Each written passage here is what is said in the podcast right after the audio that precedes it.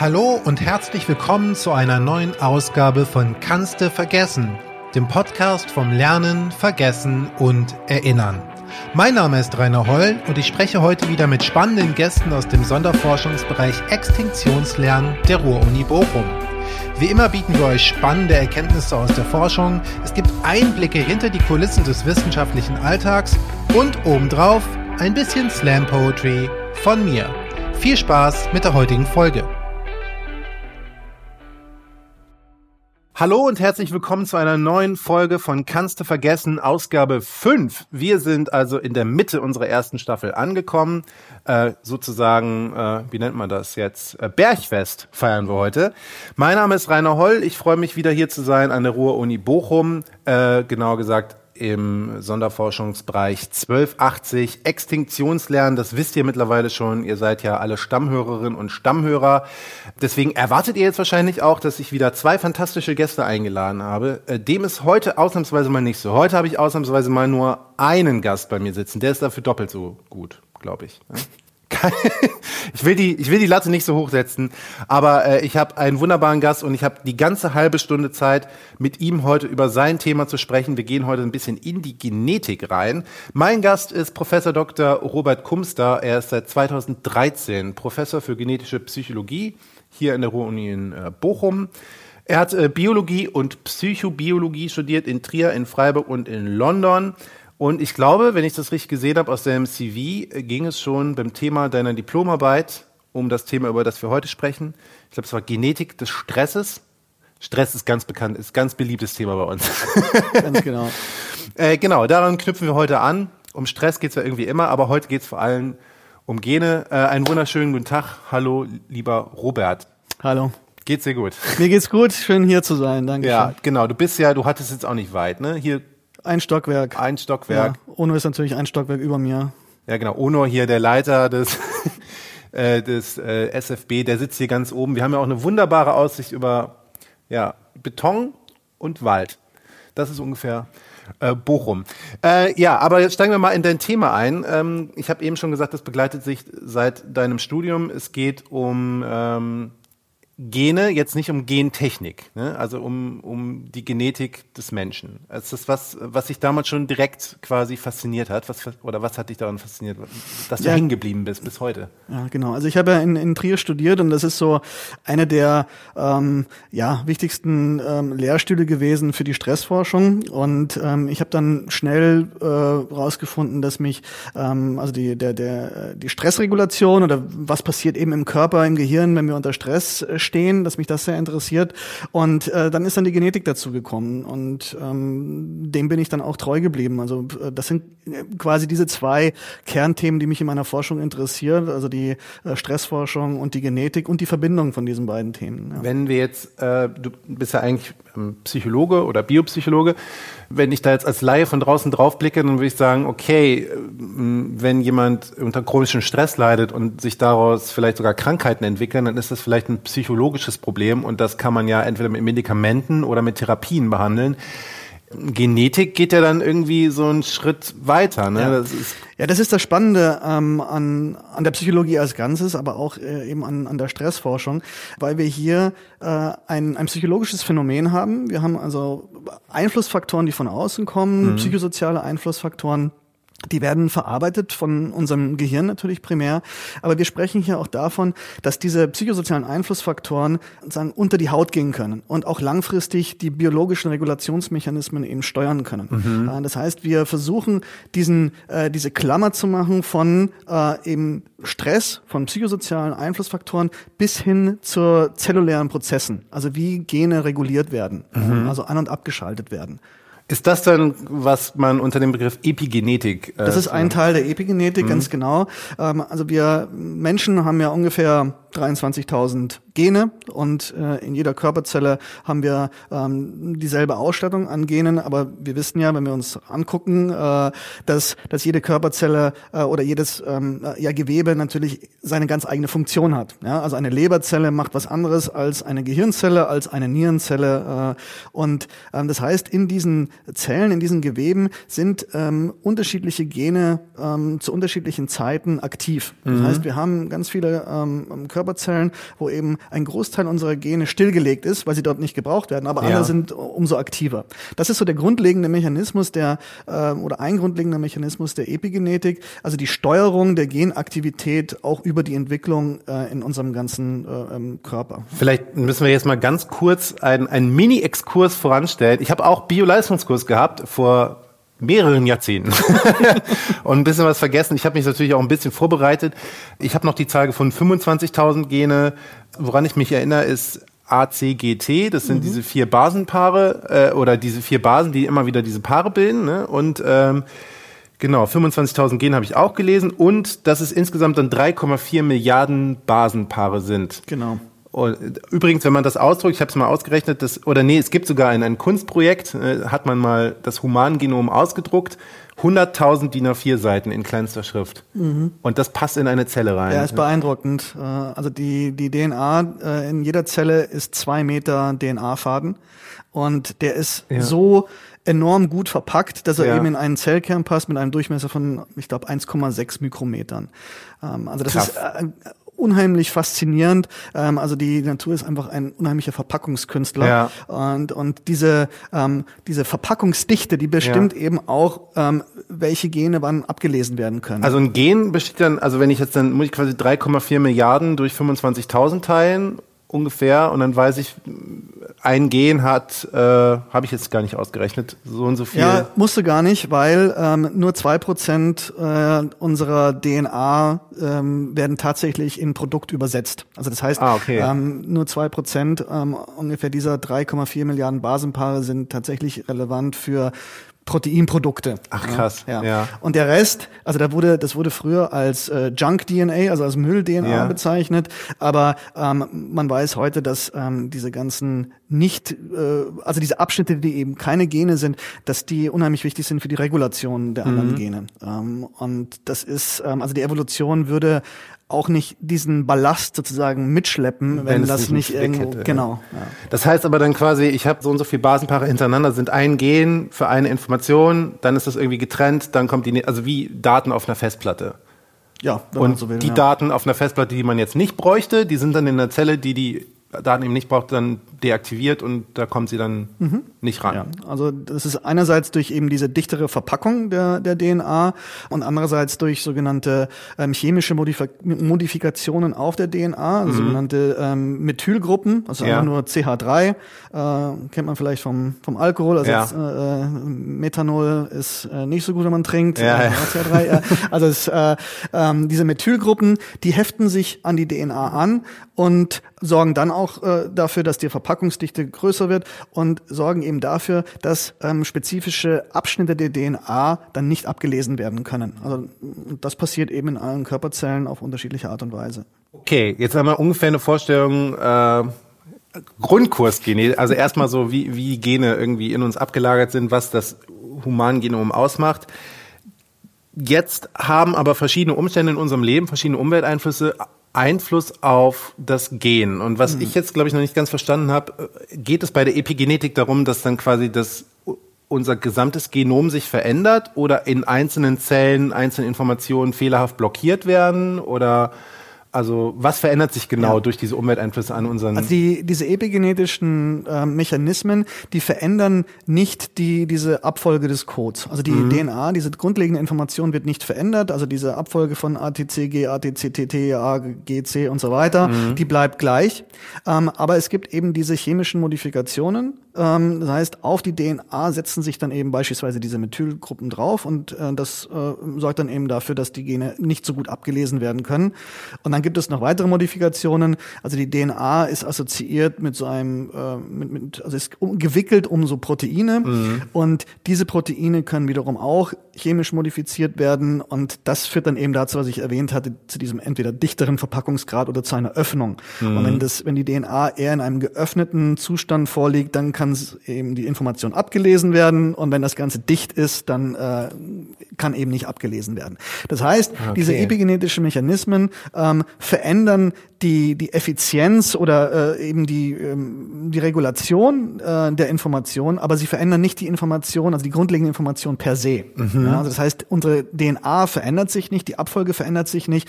Nur wie gut kann ein Gen ähm, abgelesen werden? Das kann sich verändern. Ja. Na gut, aber wenn das jetzt de facto bei den Menschen der Fall ist, hat das ja trotzdem auf quasi äh, das Wachstum oder sein Verhalten oder seine biochemischen Prozesse einen Einfluss. Ne? Genau, das also hat einen Einfluss und das, äh, das Spannende war, also nochmal einen Schritt zurück. Man, äh, man kennt eben diese grundsätzlichen epigenetischen Mechanismen, wie ich gerade erwähnt habe, dass eben in gewissen Zellen gewisse Gene einfach stillgelegt sein sollen. Und das ist bei allen äh, Menschen gleich und das ist ein, ein ganz grundlegender äh, entwicklungsbiologischer Mechanismus. Das Spannende war dann, als man herausgefunden hat, dass eben Umweltfaktoren ja, einen Einfluss darauf haben können, wie diese epigenetischen Muster dann aufgebaut sein können. Das heißt, ähm, beispielsweise, äh, man hat das zuerst im Tierversuch nachgewiesen, dass die Nahrung die, die, äh, die das Muttertier während der Schwangerschaft zu sich nimmt, dass das einen Einfluss hat auf die DNA-Methylierung, also auf die Epigenetik der, der Nachkommen. Ja. Und dann hat man äh, eben gesehen, oder Umweltschadstoffe zum Beispiel, mhm. ja, ähm, all das kann die Epigenetik beeinflussen. Das ist jetzt für uns Psychologen erstmal nicht so wahnsinnig spannend, aber dann kam diese eine Studie, die gezeigt hat, dass die Variation im mütterlichen Brutpflegeverhalten von mhm. Ratten ähm, eben die Epigenetik der Nachkommen beeinflussen kann. Das heißt, wenn jetzt diese äh, Rattenmutter ausgeprägte Brutpflege betrieben hat, dann mhm. ähm, werden die äh, werden diese ähm, Ratten Kinder oder wie man die auch immer nennt, Tierforscher. Rattlinge? Rattlinge, genau. Die kleinen Rattlinge. Wenn die dann mal groß sind, ja, ähm, dann haben die eine ähm, adäquate Stressregulation, haben ein, ein, ein Neugierverhalten, was, was eben, ähm, ja, ich sag mal, normal ist. Ja. Das ist ja immer im Vergleich. Aber die, diese, äh, die Nachkommen von den Müttern, die eben äh, nicht so viel Brutpflege betreiben, ja. die sind ähm, anfälliger auf Stress, die zeigen ähm, vermehrt Ängstlichkeit, ja. wenn sie in so großen Räumen oder in offenen Räumen sind. Die zeigen weniger ausgeprägtes ähm, Neugierverhalten und ähm, sie zeigen dann selber auch dasselbe Brutpflegeverhalten, das sie erfahren haben von den, ähm, von den Müttern. Ja, also das heißt, diese psychosozialen Einflussfaktoren, in dem Fall mütterliches Brutpflegeverhalten, beeinflusst ähm, das Verhalten der, der, der, der Nachkommen ein Leben lang. Und da ja. man konnte eben feststellen, dass das über epigenetische Mechanismen vermittelt Obwohl wird. quasi das, das Gen an sich sich da nicht geändert hat bei den Ratten, übernehmen die das einfach mit. Und genau. Das ist ja jetzt auch schon fast der Bogen zu einer ganz bekannten Studie, die so ein bisschen für Furore gesorgt hat, an der du auch beteiligt warst.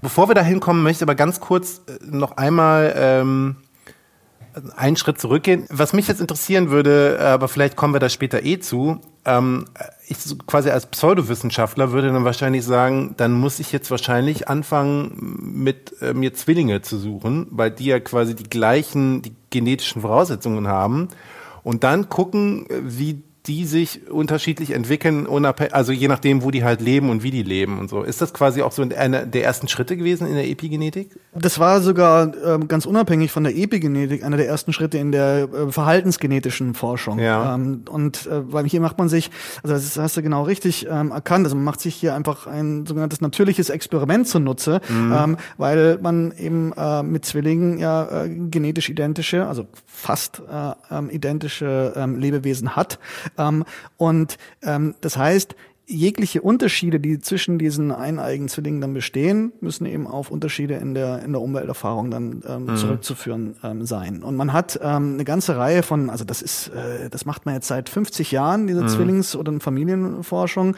Und ähm, die spannenden Ansätze waren dann beispielsweise, dass man eineiige Zwillinge, die bei der Geburt getrennt wurden, ja. ähm, dann untersucht hat, also die hat man eben ausfindig gemacht ja. und hat dann gesehen, ähm, also wie, wie stark ähneln ähneln die sich in Verhaltenseigenschaften, in der Intelligenz, im Aussehen und so weiter, obwohl sie eben getrennt voneinander aufgewachsen sind. Und ein anderer Ansatz ist, dass man eben eineiige Zwillinge mit zweieigen Zwillingen vergleicht. Ähm, die eineigen und zweieigen Zwillinge teilen ja die Umwelt, also das heißt, die sind sogar im Mutterleib, ähm, sind sie denselben Einflüssen ausgesetzt. Stimmt. Sie sind gleich alt, sie haben meist ähnliche Freunde und so weiter. Der einzige Unterschied ist, dass eben zweijährige Zwillinge nur die Hälfte des Genoms teilen und die eineigen äh, eben identisch sind. Mhm. Und das heißt, wenn man die eineigen mit den zweijährigen Zwillingen vergleicht, kann man sozusagen einen, ähm, den relativen Einfluss der genetischen Faktoren auf die Entwicklung ausrechnen. Und das kann auch sowas sein, also wenn ich das richtig verstanden habe, ist es auch Epigenetik, wenn zum Beispiel auch so, so Gesundheitstipps zum Beispiel wenn die Asiaten trinken viel grünen Tee, äh, und der ist gesund, aber das hat zum Beispiel damit zu tun, wenn ich das richtig verstanden habe, dass äh, da Stoffe drin sind, die so ein Antikrebsprotein quasi reaktivieren im Körper und dadurch quasi die Abwehrkräfte gegen Krebszellen irgendwie stärker sind. Also das, das ist das dann quasi auch Epigenetik? Letztlich, oder ist das jetzt ja, das ist, das weiter ist so die, die, die, die, ja, also das ist, das, das gibt einen ganz eigenen Zweig dieser sogenannten Nutritional Epigenetics oder eben, äh, ja, wie würde man das jetzt gut übersetzen? Also der ähm, Nahrungsmittel-Epigenetik hört sich mhm. irgendwie nicht so spannend an wie Nutritional Epigenetics. Oder? Ja, das hört sich schon cool an. Ja. Und ähm, also das ist, das ist auch so ein bisschen ein, ein, ein Trend. Also man, man versucht, äh, also man, man weiß ja schon äh, länger, dass es gewisse Nahrungsmittel gibt, die eben gesünder sind ja. als andere. Ja, also zum Beispiel Bier ist ja wesentlich gesünder als Fanta zum Beispiel. Also denke ich mal. Ja, also, ja. lecker vielleicht. Ja. und jetzt äh, ähm, versucht man eben rauszufinden, äh, warum ist das so? Und mhm. äh, ähm, wenn man jetzt auch noch eben zeigen kann, dass das Ganze auch auf epigenetische Mechanismen einwirkt, ähm, dann ist das, glaube ich, halt auch eine schöner, schöne Aussage. Aber das, äh, also ich glaube, diese, diese Einflüsse auf die Physiologie sind einfach vielfältig. Mm. Und äh, wenn dann auch die epigenetischen Mechanismen da beeinflusst werden, ist es auch nicht schlimm. Ja, okay. Ja. Aber es ist vielleicht auch einfach, weil es so ein Trendthema ist. Äh, Schon ein bisschen, was jetzt ja. nicht so im Trend ist, ist äh, das, worüber wir eben gesprochen haben. Ähm, und was jetzt quasi auch so die Forschung ist, mit der du dich in den letzten Jahren viel beschäftigt hast, nämlich die Epigenetik, äh, die quasi ähm, beeinflusst wird durch die Prägung in der frühkindheitlichen Phase. Mhm. Ne? Ähm, und genau, da hast du eben eine viel beachtete Studie durchgeführt mit Waisenkindern aus Rumänien oder auch aus anderen Ländern? Aus Rumänien? Die, nee, das waren äh, tatsächlich nur die rumänischen Waisenkinder, die oder ähm, Heimkinder, die nach England adoptiert wurden. Okay, ja. genau. Und äh, vielleicht kannst du einfach ein bisschen was davon erzählen. Also mhm. ich glaube, da hat es wirklich, konnte man je nachdem, wie lang die in, in Kinderheim waren, wirklich ablesen, wie die Einflüsse dann waren. Ja, also das ist äh, ähm, eine, eine Studie, die wurde am Anfang der, der 90er Jahre gestartet äh, in, in England, am, am King's College in, in London und ich bin dann vor oh, ja, 15 Jahren dazugestoßen mhm. und äh, bin eben seitdem Teil dieses Forschungsteams. Äh, der historische Kontext war der, dass ähm, äh, Ceausescu, also der rumänische mhm. kommunistische Diktator, ähm, der hatte so in den 80er, 70er, 80er Jahren so die Idee, dass die rumänische Bevölkerung sich verdoppeln sollte bis zum Jahr 2000. Das heißt, ähm, die Bevölkerung war angehalten, eben viele Kinder zu kriegen. Ähm, das heißt, jegliche Arten der äh, Kontrazeption waren verboten, Abtreibung war unter Strafe verboten. Und ähm, die, äh, ja, die Rumänen haben dann auch tatsächlich viele Kinder bekommen. Das Problem war, dass sich die ökonomische Situation dann ähm, so Anfang Mitte der 80er Jahre eben stark verschlechtert hat, mhm. so dass die einfach ihre Kinder teilweise einfach nicht ernähren konnten. Das heißt, sehr, sehr viele Kinder wurden dann direkt nach der Geburt in diese Heime abgegeben, mhm. die im ganzen Land dann entstanden sind. Ähm, und also 1990, 1989, 1990, als das kommunistische Regime da fiel, ähm, waren ungefähr 145.000 Kinder über ganz Rumänien in diesen Heimen Heimen. Krass, und ja. ja, das ging dann auch, also diese Berichterstattung ging dann auch um die Welt. Und das führte dazu, dass eben sehr viele ähm, Familien dann nach Rumänien gereist sind und die Kinder tatsächlich dann adoptiert haben, um ihnen quasi eine Chance im Leben mhm. zu geben. Und äh, in England ähm, hat man dann erkannt, dass es äh, hier äh, eben äh, auch wissenschaftlich natürlich sehr spannend ist, die zu untersuchen. Also einerseits war natürlich das Ziel, denen eine adäquate Versorgung zukommen zu lassen, klinisch-psychologisch, aber andererseits eben auch diese Chance zu ergreifen, hier eine wissenschaftliche Studie durchzuführen, weil man eben gesehen hat, äh, dass die in einem sehr, sehr schlechten psychologischen und körperlichen Zustand waren, als sie nach äh, England adoptiert wurden. Mhm. Ähm, und man natürlich auch jetzt äh, es für wichtig erachtet hatte, ähm, zu untersuchen, wie die sich entwickeln entwickeln und ähm, wie viel Aufholprozesse äh, könnte man, also waren überhaupt zu erwarten, würden bleibende Schäden bleiben, würden die sich erholen mhm. und so mhm. weiter. Und äh, wie gesagt, die, diese Kinder wurden alle quasi direkt nach der Geburt in die Heime gegeben, haben dann aber eine unterschiedliche lange Zeit dort verbracht. Also je nachdem, äh, wie nah das sozusagen am Fall des Regimes war. Also manche waren dann nur zwei Wochen drin und manche eben dreieinhalb Jahre. Ja, okay. Und man hat dann gesehen, wie du gerade gesagt hast, dass je länger die drin waren, desto höher war das Risiko, dass eben diese bleibenden Auffälligkeiten dann. Was waren das für Auffälligkeiten? Ja. Also das, man hat schon sehr früh ähm, gesehen, das waren ähm, also autistische Symptome, mhm. dann ähm, Symptome der Aufmerksamkeitsdefizit und Hyperaktivitätsstörung, also ADHD, die waren halt sehr unaufmerksam und ähm, hyperaktiv. Ja. Äh, dann kognitive Einschränkungen, also die hatten ähm, Einbußen im, im IQ oder Ja. in der kognitiven, ähm, in kognitiven Fähigkeiten. Und dann eine Sache, die äh, als ähm, ja so eine Art Störung des Sozialverhaltens ähm, sich gezeigt hat. Und zwar war das so, dass die keine, nicht diese ähm, diese natürliche Scheu oder Schüchternheit hatten. Ja? Ja. Die, die sind einfach mit allen Erwachsenen mitgegangen und die haben alle Erwachsenen, die sie noch nicht kannten, so behandelt, als würden sie sie schon ewig kennen. Ja, aber das kennt man von traumatisierten Ja, Kindern generell, ne? Also dass genau. die so, also auch wenn die klein sind, immer die Arme ausbreiten Ja. und man Und denkt auch wie süß.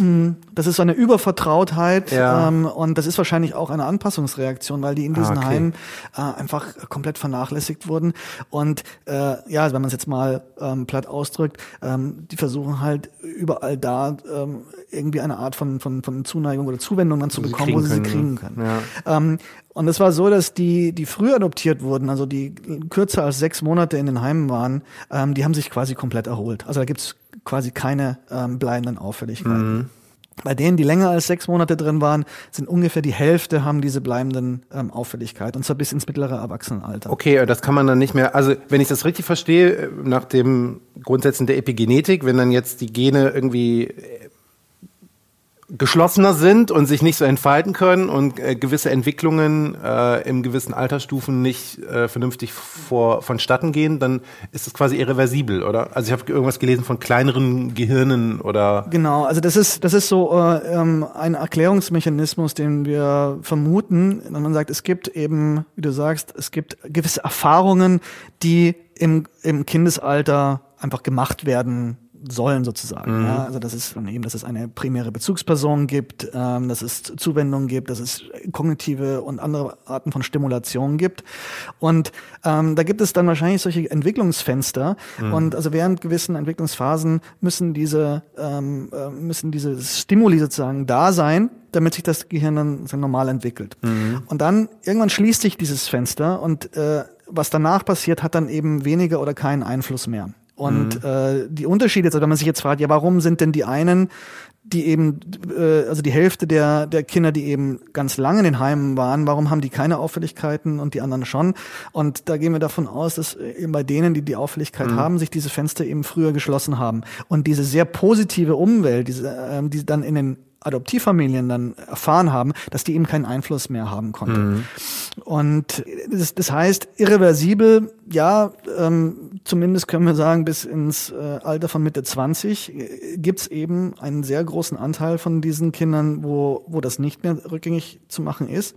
Aber eine Sache ähm, haben wir gesehen, die uns auch selber sehr überrascht und gefreut hat, ist, im Alter von 15 hatten die als Gruppe noch einen IQ von 80. Ja, also wirklich ähm, in der Nähe von einer sehr starken kognitiven Einschränkung. Ja. Mitte 20 hatten die dann nochmal einen, einen Entwicklungsschub gemacht. Das heißt, als Gruppe waren die dann auf einmal auf einem normalen IQ von 100 Okay. im, im Schnitt. Ja. Das heißt, äh, die allermeisten haben nochmal eine Entwicklung durchgemacht. Äh, Da muss aber auch jemand sein, der die Entwicklung fördert, natürlich. Ja, ja, ne? klar. Ich Also meine, das, das- ist ja dann ja. auch wieder ein soziologisches Problem, wenn man dann sagt, ja gut, das sind jetzt die, die verlorenen Fälle, wenn man sich der nicht annimmt, so, dann passiert doch nichts mehr. Aber es ist ja gut zu wissen, dass es eine Chance gibt. Ja. Ne? Und äh, ich glaube auch eine, ähm, eine Lektion sozusagen daraus ist, äh, wenn Kinder adoptiert werden ähm, müssen, sollen aus irgendwelchen Gründen, je früher, desto besser. Ja. Wa- Was ist denn da jetzt, also klar, das ist jetzt, das ist gut, dass es nochmal wissenschaftlich so unterfüttert ist, aber was war denn eigentlich die, äh, das frage ich mich immer so ein bisschen, beim SFB ist ja viel der Forschung, die hier passiert, auch äh, eine Grundlagenforschung. Ist das jetzt quasi bei euch auch so ein bisschen Ziel gewesen, erstmal so die Grundlagen der Epigenetik äh, da zu verstehen oder irgendwie äh, ähm, dass da auch was herausentwickelt werden, so Handlungsanweisungen für zum Beispiel die Jugendarbeit oder wie jetzt, so je früher, desto besser. Also hat Ja, das, da das muss immer das? Ziel sein, dass man die Grundlagenforschung irgendwo in, in eine Anwendung überführt. Ja. Ähm, und äh, das ist das ist letztlich das ähm, mehr oder weniger, aber ich denke, ähm, eigentlich denken das auch alle irgendwo mit. Ähm, Mhm. Das ist manchmal natürlich einfacher zu realisieren, äh, wenn man jetzt ähm, diese Art von Forschung macht, die dann tatsächlich einen, einen, einen, einen entwicklungsklinisch-psychologischen Einfluss haben kann, als wenn man jetzt an Zellen forscht. Aber mhm. trotzdem, äh, auch wenn man an Zellen forscht, ähm, hat man irgendwo das große Ganze im, im, im Hinterkopf und versucht das dann äh, ähm, in, in, in eine Anwendung zu übertragen. Bei, den, bei, bei, bei, der, bei der Studie zu den rumänischen Heimkindern, da ist die Epigenetik ein kleiner Teil dieser, äh, dieses Gesamtforschungsprogramms, weil die, die große Frage ist ja, ähm, die man sich stellen muss, warum hat das Ganze so eine enorme Stabilität, obwohl die eben den Großteil ihres Lebens dann in dieser sehr fürsorglichen Umwelt ja. groß geworden sind. Also die mhm. haben diese ersten zwei Wochen, dreieinhalb Jahre, wie auch immer, eben in den Heim verbracht. Aber dann ähm, sind, sind, sind jetzt Mitte 20, also die sind 20 Jahre in diesen sehr fürsorglichen Familien groß geworden. Ja. Und warum gibt es Dinge, die eben nicht äh, umkehrbar sind oder bei manchen. Das heißt, irgendwas steckt dahinter, was das Ganze stabilisiert oder mhm. eben dann, also dann vielleicht auch äh, irreversibel macht. Ja. Und da gehen wir davon aus, dass da die Epigenetik eine Rolle spielt. Ist ja. denn da auch eine ne Möglichkeit, also weil du ja eben auch sagtest, dass dann Verhaltensweisen eben weitergegeben werden bei den Ratten ja, an die äh, an die nächste Generation? Ist das hier auch quasi ja, sind diese Defizite, sage ich mal, vererbbar oder zeigt sich da auch irgendwie? Also das ist ein sehr kontrovers diskutiertes Thema. Also ähm, ich und viele andere sind da sehr skeptisch, dass das vererbbar ist. Ja. Ähm, es gibt aber auch andere Forschergruppen, die sagen, dass ähm, ein gewisser Teil dieser erworbenen epigenetischen Marker auch weitergegeben werden äh, kann. Aber da sind wir wirklich sehr am Anfang ähm, der, okay. der Forschung. Also bei den Ratten, ähm, da war es ja so, das, das wurde ja nicht vererbt, sondern das war der direkte Einfluss der des mütterlichen Pflegeverhaltens auf den Nachwuchs. Eher also, Verhaltensforschung. Genau. Ja. Und ähm, also warum man, ähm, warum ich und andere glauben, dass es eben nicht vererbt wird, ist, ähm, die Eizelle, bevor die sich einnistet, ähm, da gibt es so einen kompletten epigenetischen Reset. Also alles, mhm. was erworben wurde, wird sozusagen gelöscht und dann wird sozusagen das, so ein Grundmuster wieder aufgebaut. Aha. Das heißt, es wird, ähm, es, es, es, es gibt auch einzelne äh, ähm, DNA-Methylierungsmuster, die dann vielleicht dieser Reprogrammierung entgehen, mhm. aber ähm, eigentlich ist dieser Mechanismus aus meiner Sicht ähm, eher unwahrscheinlich. Es gibt eine Forscherin in, in, in Zürich, die sich äh, das auch im Ratten- oder im Mausmodell erforscht und die geht davon aus, ähm, dass es über die männlichen Spermien ähm, vielleicht vermittelt wird. Mhm. Das heißt, die Eizelle okay. spielt da keine Rolle wegen diesem Reset, aber ja. es kann ja diesen anderen Weg geben. Ja? Und das Immer sind die Männer das Problem. Genau. Also ich habe gerade so ein bisschen Hoffnung, weil ich habe auch so ein äh, rumänisches Waisenkind zu Hause. Wir haben so eine äh, Hündin adoptiert letztes Jahr, die auch ein Jahr auf der Straße gelebt hat. Aber ich hoffe dann einfach, dass bei ihr auch nochmal jetzt durch die schöne Pflege bei uns ein, ein Schub einsetzt. Weil ich habe mhm. auch das Gefühl, es sind so Verhaltensweisen bei ihr drin, die kann man gar nicht mehr wegtrainieren, mhm. weil die in gewissen Phasen bei ihr so prägend waren. Ja, das ist unheimlich mächtig. Ja. ja. Kann mächtig sein. Ja jetzt zu guter, äh, zu guter Letzt fast möchte ich schon sagen, ich, ich muss immer so ein bisschen die Frage stellen, ja, weil sonst werde ich nicht bezahlt hier vom SFB 12. es geht bei uns ja hier äh, in dem Sonderforschungsbereich vor allem um, um das Extinktionslernen, also ne, das äh, Lernen, Verlernen, Neulernen sozusagen, Umprogrammierung im Gehirn. Wie ist bei dir denn ähm, ganz schnell erklärt quasi der Link zur Extinktion? Mhm. Also ist das quasi das Neulernen von, von so antrainierten Defiziten oder ja, wie beschreibt sich das? Ja, also die, ähm, das Projekt, in dem ich beteiligt bin, das ist äh, sehr spannendes, weil das ist äh, die sogenannte Fokusgruppe. Ähm, das ist ein, ein ähm, also ein Projekt, ähm, wo alle Teilprojekte, also wir sind ja jetzt irgendwie bei über 20, ja. wo alle Teilprojekte ihre Daten einspeisen und mhm. wir dann das eben gemeinsam analysieren können. Und äh, dort gehen hauptsächlich diese Bildgebungsdaten ein, aber eben auch ähm, die Genetikdaten von allen ähm, von allen Leuten, die eben in diesen Teilprojekten dann teilgenommen haben. Das heißt, wir poolen diese Daten, so dass wir dann ähm, von von Tausenden von Probanden eben die äh, die DNA vorliegen haben. Mhm. Und das bringen wir dann also diese diese Variation in der in der genetischen Ausstattung, also diese kleinen Unterschiede, die, wir eben alle haben, mhm. diese Variation in der genetischen Ausstattung, die wollen wir in Verbindung bringen mit der Funktion und der Struktur von Hirnarealen, die eben am Lernen und Vergessen beteiligt sind. Ja. ja also wir wollen im Prinzip ähm, verstehen, wie sehr diese, ähm, äh, dieser, dieser Anteil der genetischen Varianz ähm, oder halt die, die genetischen Unterschiede, wie sehr beeinflusst das so die Grundarchitektur dieser Hirnareale, die am Lernen und Vergessen beteiligt sind. Okay, ja. ja. Visionär gesehen, du bist auch noch sehr jung, du hast eben gesagt, du bist auch erst quasi Anfang 40, aber schon einige Jahre als Professor aktiv. Das heißt, du kannst jetzt quasi noch mit Visionen ja in deine Laufbahn gehen. Du musst locker noch 20, 30 Jahre hier rumforschen. Was hoffst du denn, was, was ihr noch rausfinden werdet in den nächsten, also in deiner Laufbahn noch? Was ist so ein Ziel? Kann man das so genau definieren oder ist es zu weit gestreut, weil es so viel zu erforschen gibt? Ja, also es, es, es gibt, ähm, das ist natürlich sehr weit gestreut, weil ähm, wir selten nur an einem Projekt forschen, sondern mhm. an vielen Projekten. Jetzt in Bezug auf, äh, auf, auf den SFB fände ich es super spannend rauszufinden, ob diese genetische Disposition für Angststörungen beispielsweise, mhm. ob ähm, das, was damit zu tun hat, ähm, wie eben die Strukturen, die Funktionen dieser Hirnareale sind, die am Vergessen beteiligt sind. Ja? Also mhm. ob diese, ob diese Verbindung, die man ja kennt zwischen ja, genetischer Disposition und, und Angststörungen, die ja, was ja viel mit, mit Lernen und Verlernen zu tun hat, ja. ähm, ob wir da einen, eine Verbindung eben über Hirnstrukturen, Funktionen rausfinden können. Weil es ist ja immer ein weiter Weg von, von genetischer Variabilität zu Verhalten. Irgendwas, ja. irgendwie muss das ja vermittelt werden, ja, weil ähm, Gene an sich machen ja erstmal nichts. Ja. Ähm, also oder beziehungsweise sie machen kein Verhalten, ja, sondern. Aber die können ja den Bauplan für ein System liefern, genau. das dieses Verhalten genau. ermöglicht. Ja, so, und ja. diese, diese Bausteine, diese, diese Puzzlesteinchen, die dazwischen eben gehen und verhalten sind, ähm, das besser zu verstehen, ähm, also das treibt mich jetzt hier im, im SFB an. Okay. Ähm, und dann die, die andere große Frage, äh, also da sind wir dann wieder zurück bei der Epigenetik und beim Stress. Also was mich äh, eben interessiert, ähm, wie, äh, wie, was passiert da, wenn wir eben ähm, in frühen Entwicklungsphasen diese traumatischen Erlebnisse haben? Wie kommt das sozusagen unter die Haut? ähm, welche physiologischen Regulationssysteme mhm. werden dauerhaft verändert, so dass wir dann eben im Erwachsenenalter diese erhöhte äh, Krankheitsanfälligkeit haben. Ja, also was, ähm, wie interagiert ähm, diese diese psychosozialen Erfahrungen, wie interagiert das mit den zellulären mhm. Prozessen? Ähm, und kann man es beeinflussen? Das ja. ist natürlich dann die nächste Frage. Ja. Wie geht's unter die Haut? Das ist wirklich ja. genau.